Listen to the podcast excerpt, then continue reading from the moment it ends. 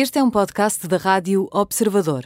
Pode ouvir a rádio também em 98.7 na Grande Lisboa e 98.4 no Grande Porto. Tem cuecas, o fim do mundo tem cuecas. Venham branquinhas, bem lavadinhas, é o fim do mundo em cuecas. Eu sempre vejo a minha máquina de lavar roupa terminar, penso isso. É bom que venham branquinhas e A não ser que sejam de cor, não é? Porque é chato. É Era chato, é era tudo chato. branco, não é?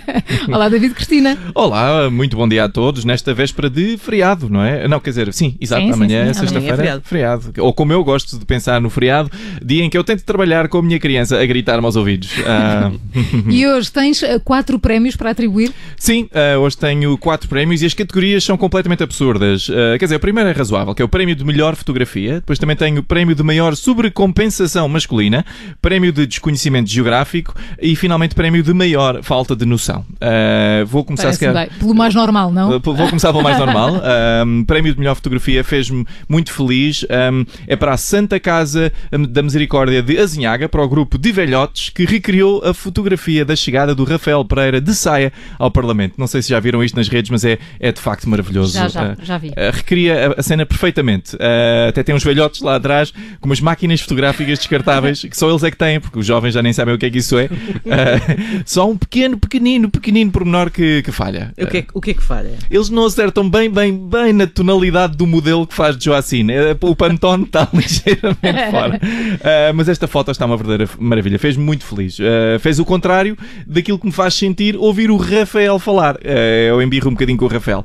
O Rafael, na minha opinião, é um sonso que, ao vestir aquela saia, não só mostrou os seus gostosos tornozelos, ah, como mostrou também a sua ambição política. Ah, não sei se viram a entrevista com o Gocha. Ah, viram? Alguém aqui viu? Não, estávamos, não. estávamos, Estávamos aqui a trabalhar, sabes? Ah, quem pois, trabalha de manhã. ah, sabes, não- Há uma coisa chamada boxe, não é? Mas não vimos. se calhar deviam, deviam ter mais respeito pelo Gocha, porque o Gocha está fortíssimo em termos de entrevista política. Eu acho que até já lhe dava um programinha de entrevista O Melis. Gosta já teve um programa de entrevistas. Política? De tudo. Ok, mas é, pronto, os este aqui... convidados eram variados. Ok, mas este aqui era mesmo só para a política e podia chamar-se Política por detrás da cortina. Isto porque o Gocha se veste sempre como um cortinado, por assim batia certo. Mas sim, o Rafael Sonso, ah, durante esta entrevista, diz que usou a saia só porque sim, porque gosta de correntes de ar, presumo, ah, e que não tinha nenhuma intenção secundária e disse que também não tem ambições políticas. Ora, ora, ora ouçam lá. Não tenho como pensar nisso, Manuel, porque eu como Não tem disse, ambições políticas. Eu gosto, eu gosto muito de trabalhar com os políticos, mas não tem ambições políticas. Não, tem ambições, não. políticas. Ambições não. Eu gosto de Olha, trabalhar eu com vou, os eu vou restar isto para daqui a 10 anos o confrontar. Não, mas isto é como aos reis. Se as pessoas quiserem, se as pessoas quiserem, eu vou. Ah, pronto, é como aos reis, não é? Se as pessoas quiserem, ele já vai, não é? Não tem ambições políticas, a não ser que as pessoas votem nele. Isto chama-se democracia, Rafael. Portanto, parece que tens mesmo ah, ambições políticas, seu maroto. Ah, Pronto, está, está resolvido o primeiro prémio, não é? Qual é o segundo prémio? Desculpa Vamos lá lá. avançar. Eu irritei-me. Ah, o segundo prémio. o segundo prémio é para maior ah, sobrecompensação masculina. Eu atribuo este ao António Costa por criar o maior governo de sempre da história do país. Ah, Parece-me que ele se calhar está a tentar sobrecompensar qualquer coisinha. Há homens que compram carros desportivos, ah, há homens que fazem os maiores governos da história. Consta que o Sr. Eiffel ah, padecia do mesmo mal e fez uma, uma torre. Olha, e vamos ao terceiro prémio, desconhecimento Avancemos, geográfico. avancemos. Avancemos, avancemos. Ok, desconhecimento geográfico.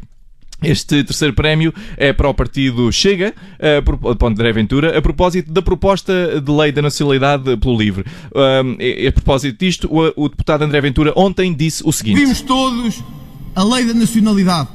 O LIVRE, com a sua grande aposta na lei da nacionalidade, que já contagiou o Bloco de Esquerda e já toda a gente que nascer em Portugal é português. Mesmo que esteja aqui a passar de comboio, é português. Espera lá, espera lá, espera lá, espera aí. Mas a passar de comboio em Portugal, imigrantes. Mas Para este- onde, é? Estão a passar de comboio para onde, não é? Mas conseguiram entrar no comboio? Esse comboio não estava cheio? Mas- mas eu não percebo isto, mas nós estamos na cauda da Europa. Esta gente está aí para aqui, para a Atlântida. Se calhar, quando ele disse que o Costa estava a transformar o país na Venezuela, ele achava mesmo que estávamos a transpor fisicamente o país para a América do Sul. Eh, Este André Ventura. Bom prémio este. E o quarto? Vamos lá. Ah, ok, o quarto prémio eh, é de falta de noção. Eh, neste caso, falta de noção e de mau exemplo para as mulheres por este mundo fora. Este prémio eu atribuo à Georgina Rodrigues, eh, que é a namorada do Cristiano Ronaldo.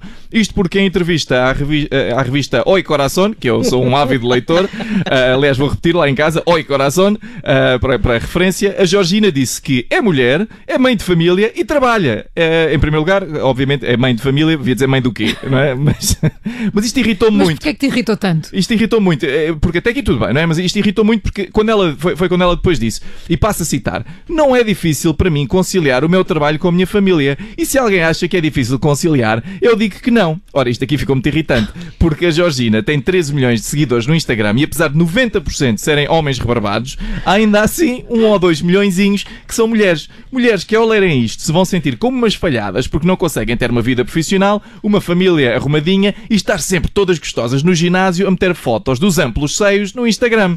Como E é que tu sabes disso? Uh, porque eu sou um dos 90% dos rebarbados que está aqui. Uh, e é por isso que eu dou o prémio de falta de noção a esta senhora. Falta de noção de que ser uma influencer por mérito do namorado não é um emprego acessível a todas as mulheres. A maior parte tem mesmo trabalhado das 9 às 6. Falta de noção que nem toda a gente tem 18 empregados que cozinham, cuidam dos filhos e limpam a casa. E falta de noção de que a maior parte das mulheres precisa de ser lembrada do difícil que é ter tudo e não do fácil que é ter tudo. Porque vamos lá ver uma coisa: só há um Cristiano Ronaldo e há milhões e milhões de mulheres. Ele é um excelente atleta, mas não vai conseguir emparelhar com elas todas. Não vai. Fim do Mundo em Cuecas com David Cristina. Se não ouviu tudo, vai poder fazê-lo dentro de minutos no nosso site e também na app do Observador. Até segunda, David. Até segunda. Até segunda. O fim do mundo em cuecas. O fim do mundo em cuecas. Venham branquinhas, bem lavadinhas. É o fim do mundo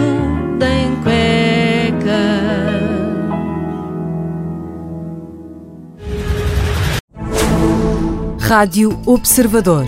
Ouça este e outros conteúdos em observador.pt/barra rádio e subscreva os nossos podcasts.